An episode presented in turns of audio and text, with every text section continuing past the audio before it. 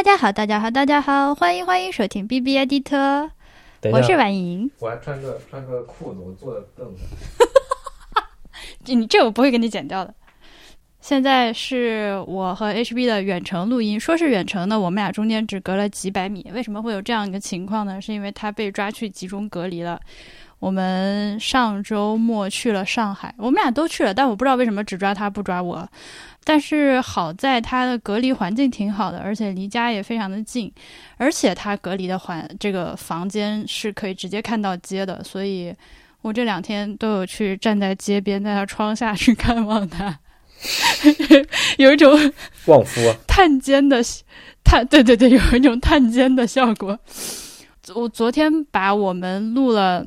有一阵子的那个去年买了什么，呃，去年去年那个年度好东西发出去了之后，莫名其妙的收到很多就很很好笑的反馈。首先是波比自己听了那期节目之后，自己被自己种草，又去买了一把扳手，然后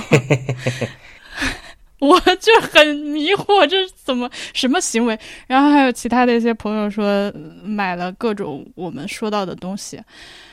呃，这个 推荐消费并不是我的本意，还是大家这个按需购买吧。所以我们俩现在是这个大半夜的，已经晚上一点多的临时起意，决定来这个突击汇报一下。呃，我昨天晚上睡前。突然间开始看一个叫做《开端》的电视剧，结果就导致我搞到四点多才睡，而且我是两倍速把它刷完。我当时真的好想睡觉，我不想再继续看电视，但我无法停止，所以我只好开倍速赶紧把它刷完，然后搞到四点钟睡觉。然后我今天吃完晚饭之后开始刷这个剧，呃，怒刷到凌晨一点。你没有开倍速？没有开倍速，没有开倍速。嗯，呃，我对啊，我就起来之后，我就跟波比说：“波比，这个电视好看，你快去看。”然后波比就也也今天也把这个目前已经播出的八集全都看完了。我怒充了二十元的腾讯视频 VIP。腾讯 V，这个电视我们俩都觉得很好看，所以觉得可以在目前看到一半的情况下，你来紧急汇报一下。嗯，first 这个首先这个剧我的 first impression 就是这个这个女主太像我妹了。哦，真的长得好像波比妹妹啊！是的，看着你一直。是的，这个电视呃，接下来肯定是会有这个剧透的。如果还没有看的朋友们，我简单的说一下，就是如果就是凶手就是那个。这句话要被逼掉，就是我我我是觉得拿照呃，我是觉得按照国产电视剧的标准来看的话，这是一部制作非常精良的剧了。基本上对我来说没有尬点，没有出戏，所有的演员都是在线的，剧情也是基本上 OK 的。剧情很不错，我觉得它就是它剧本是一个很大的亮点，它剧本和表演吧，对。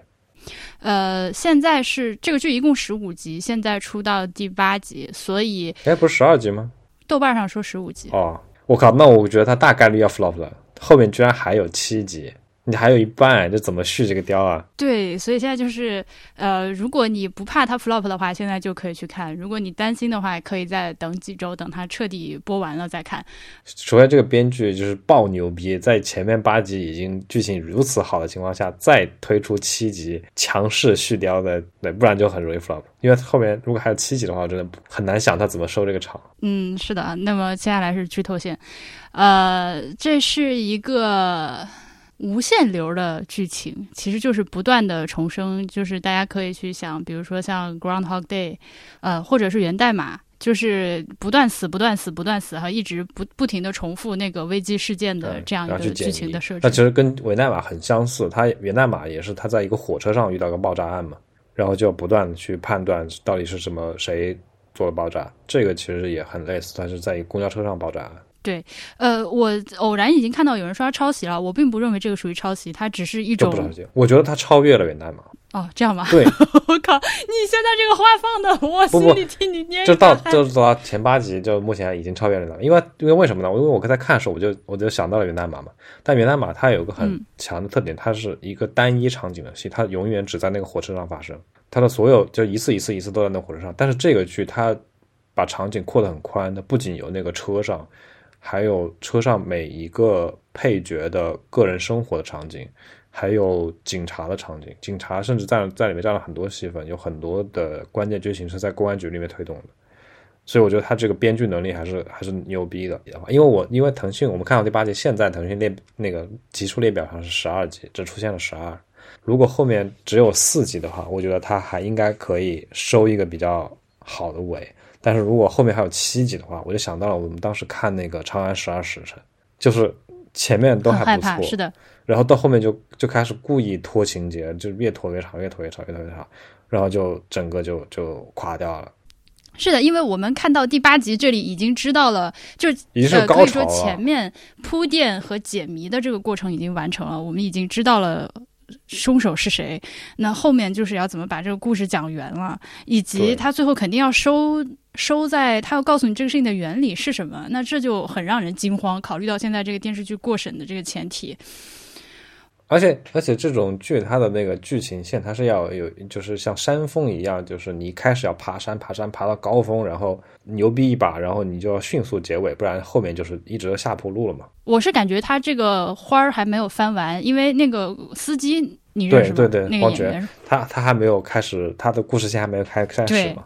就是，哎，我觉得这就很坑爹。你这个这司机用黄觉来演，你就是明摆着告诉我后面他还要翻花。对，他是 他是主角，因为就是他他场景就是一车人，然后除了男男女主都没什都我都不认识啊。第一唯一一车这个参与这个剧情的人，唯一我认识就是黄觉。好，那我知道他肯定是 他肯定是有戏份，他不可能就是在里面演一个没几句台词的人的。这个选角他就已经剧透了。对的，对的，对。嗯，然后那个警察。几个警察的表现，我也觉得都还蛮好的耶。嗯，是的，而且非常的真实。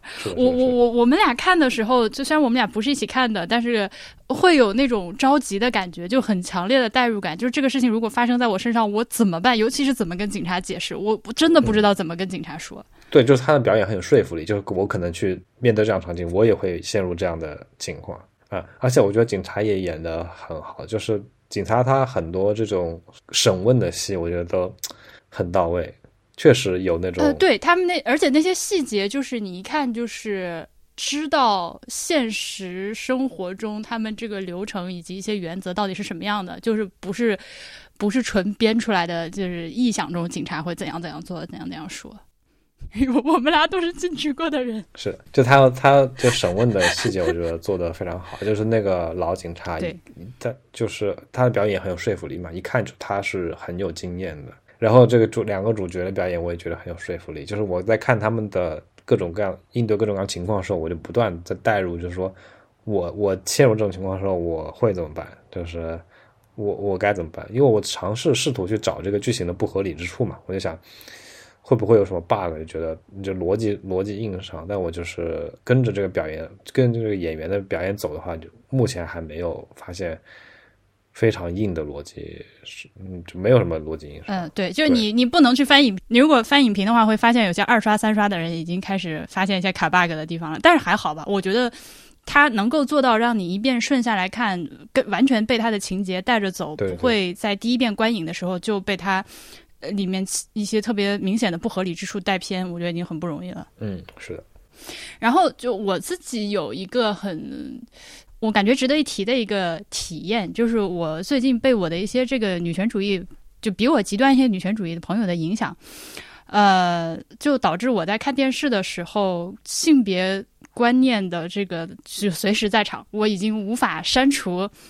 或者说我已经无法就是像以前的我那样，对对对，我的意识形态受到影响，我就会看到这个呃男女主他们。首先，这个故事其实如果是两个男孩或者是两个女孩作为主角都是可以的，对吧？但是它作为一个电视剧，它还是有这种比较传统的这个男主女主，而且他们还有一个感情线，呃，这样的一个设置，他们的一些反应，呃，一些对白还是比较。臣服或者说是比较现成的运用了一些男性和女性的刻板印象的，嗯哼，呃，包括到后面这个男孩明显已经喜欢上这个女孩，他就哎呀要带你去这个网吧刷夜，然后开房，我觉得这种场景就哦不一不大可不必。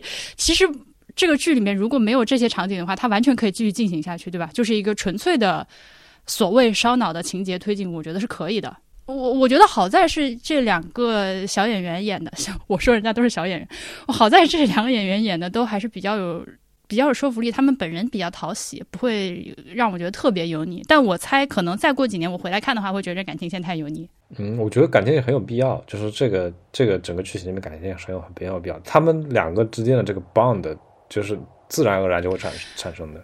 嗯，就这这个我很同意。但是你可以想象嘛，就是如果是两个同性之间，他们也可能产生这种 bond。嗯，是它不一定是爱情上的。bond，，但是它可能是一种，就是这种出生入死过的朋友之间的这个 bond。嗯，但那更容易油腻。这样吧？对不起。然后还有就是宅那个角色，我觉得也特别有意思，但是同时呢，也是呃让我非常不适的一场戏，就是。他这个宅的父母和他的那个那个关系，呃，他的母亲就是一个特别典型的一个歇斯底里的中年女人，呃，然后发现了儿子这个身上的猫毛，就啊大喊大叫，哎，你是不是又去玩猫了？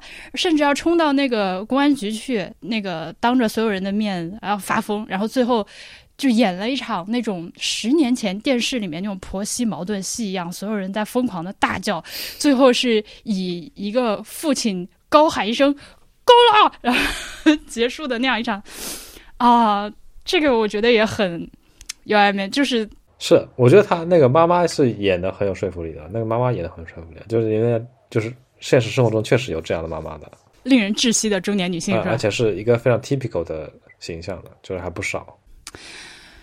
对，但是我就觉得这样的形象的 representation 已经。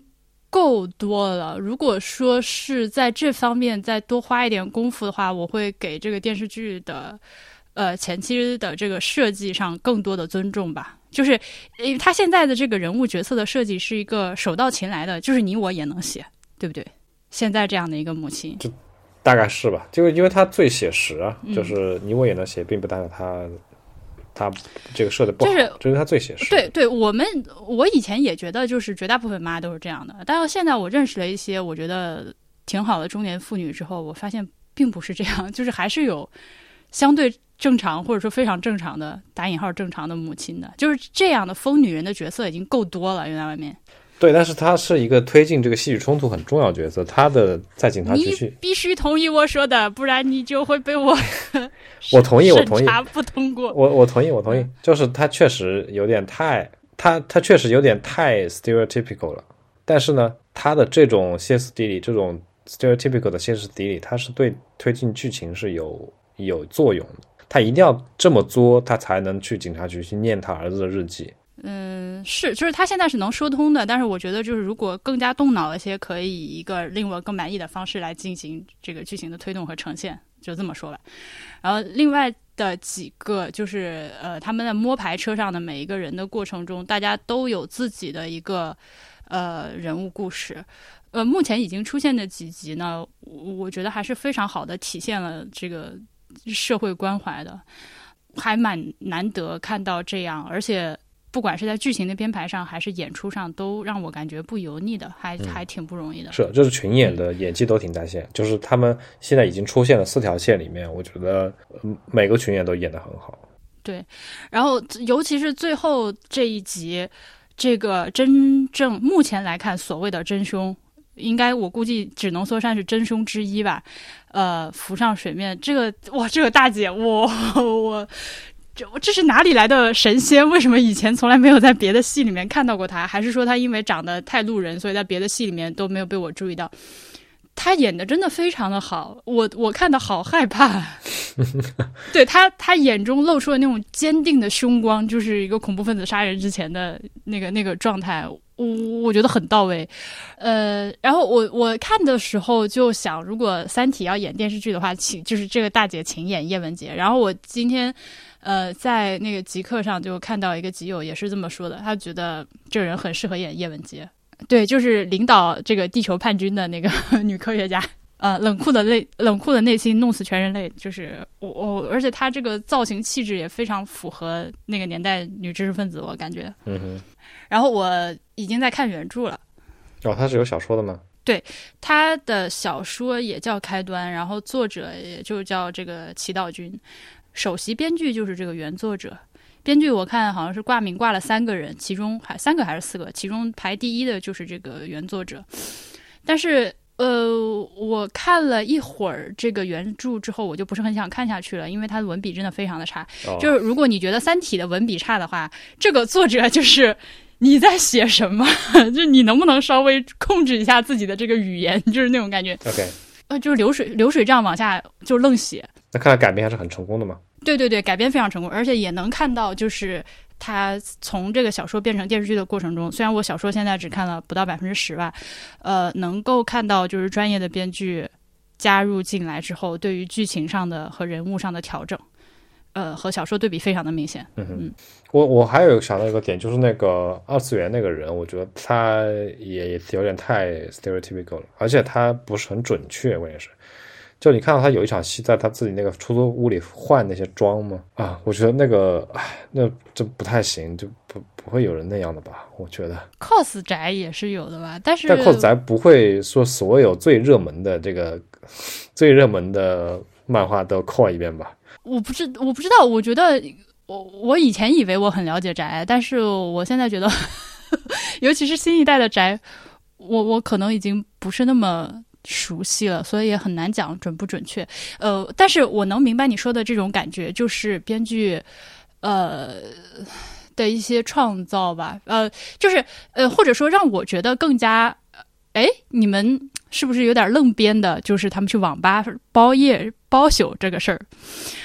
不能想象，因为它这个剧情设置是二零一九年嘛，嗯这疫情前，二零一九年的大学生出去包宿是个很大的事儿吗？而且我我不知道现在的年轻人还有还存不存在去网吧包夜这一说。嗯，我觉得是因为女主她的设定是一个乖乖女嘛，她肯定也是没有以前没有干过这个事儿，而且是跟一个男的去一个酒店里包夜，她肯定会觉得这个还是有点不太容易接受。反反正对，就是 like I said，就是出去在网吧包宿这个设这个情节让我有点不适，而且的另一方面，我也很想知道我们的听众朋友们，这个这个年轻的小朋友们，请告诉我，你们现在还搞包夜这种事情吗？因为我我我们上高中的时候，which is like 两千年前后的时候，去网吧包宿，当时还不存在这种包房嘛，就是正常的一个两千年前后你我还没有高中，两千年前后是是小学毕业初中好吗？哦，sorry，sorry，sorry，呃，两千零零五年，零五年，零三到零六年是我的高中，呃，那个时候包宿还是就是真的是在网吧坐一晚上，嗯最多趴一会儿。到了零八、零七、零八年的时候，老户口的网吧才开始出现那种小包，就是有沙发的可以歪一歪。然后，呃，至于像这个片子里面这种带床的，我是从来没见过。它这个叫电竞酒店。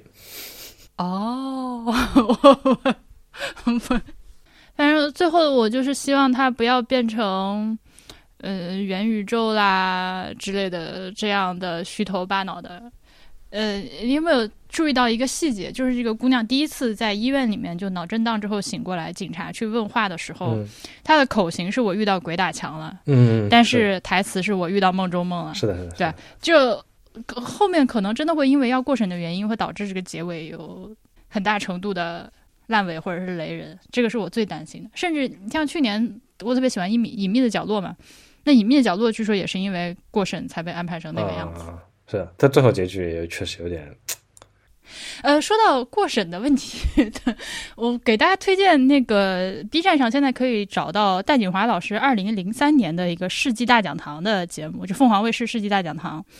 我我看了一下，我今天晚上一边打毛线一边看这个节目，我都忘了零三年的中文世界的这个媒体的这个公众话语的环境是那样的。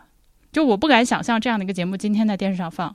这我相信大家是有目共睹的，就是大家的这个舆论环境有一直在变差，这我觉得大家是有目共睹的。但是怎么说呢？呃，嗯，当你回过头看的时候，还是很震惊的，还是对对对对，就突然回去看的时候，发现哦哦，原来那个时候电视是这样的吗？对 会有这种感觉。think about 早期早期的互联网，就那个开放程度跟现在就是不能比，就是真的真的是时代的眼泪。嗯，而且我我觉得很好玩的是，那个世纪大讲堂的那个主持人，他一上来，呃，就戴老师戴老师去上这个节目，他一上来先开场非常的不得体。那个主持人是男的，然后他就是给大家介绍戴锦华老师啊，说这是什么有名的北京大学的学者。呃，戴老师，我发现你这个身高非常高啊。我他那男的，我一米八三，我好你好像没有比我矮多少啊。戴老师，然后他就猜戴老师身高多少，哎，一米七六，一米七，这，然后戴老师说我一米七五，然后这男的就说，哎，呃，你一米七五，难道不应该去做模特，或者是呃打篮球？有这么好的职业选择，为什么选择了在学校里面教书呢？哇，On the other hand，这个话今天在电视上也是不能说的。就就我我我我一边看一边就是大哥你在说什么？会有那种感觉，嗯，对，一个时代有一个时代的时代背景，对，至少在中文语境下，当时真的没有就是今天我们认为的这一套。就是如果你今天一个高一点的姑娘就问她为为为什么不去当模特，就可以直接回怼了。嗯，啊，好的吧，好的，鲍宇可以睡觉吧。好的哟，拜拜，拜拜，我就把录音停了。